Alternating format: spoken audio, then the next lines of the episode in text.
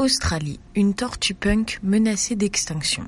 La fameuse tortue de la Murray River, en Australie, est une espèce de tortue bien atypique. La fameuse a des algues en guise de crête sur sa tête qui lui donne un air de punk, ainsi que cette étrange capacité à respirer à travers son arrière-train. Malheureusement, elle rejoint la longue liste des espèces en danger d'extinction. La tortue de la Murray River, en Australie, a rejoint la liste des reptiles menacés. Cette liste comporte également de nombreux lézards et serpents.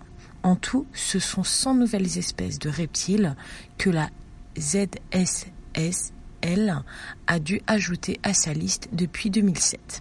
Cette liste ne fait que s'agrandir et comporte également des espèces comme le caméléon de Madagascar qui mesure tout juste 3 cm. Cette dernière petite tortue vit dans l'État australien du Queensland et plus particulièrement dans les eaux du fleuve Murray. La tortue de la Murray River dispose d'organes, les cloaques, qui lui servent non seulement à uriner ou à pondre ses œufs, mais aussi à respirer sous l'eau à travers la peau.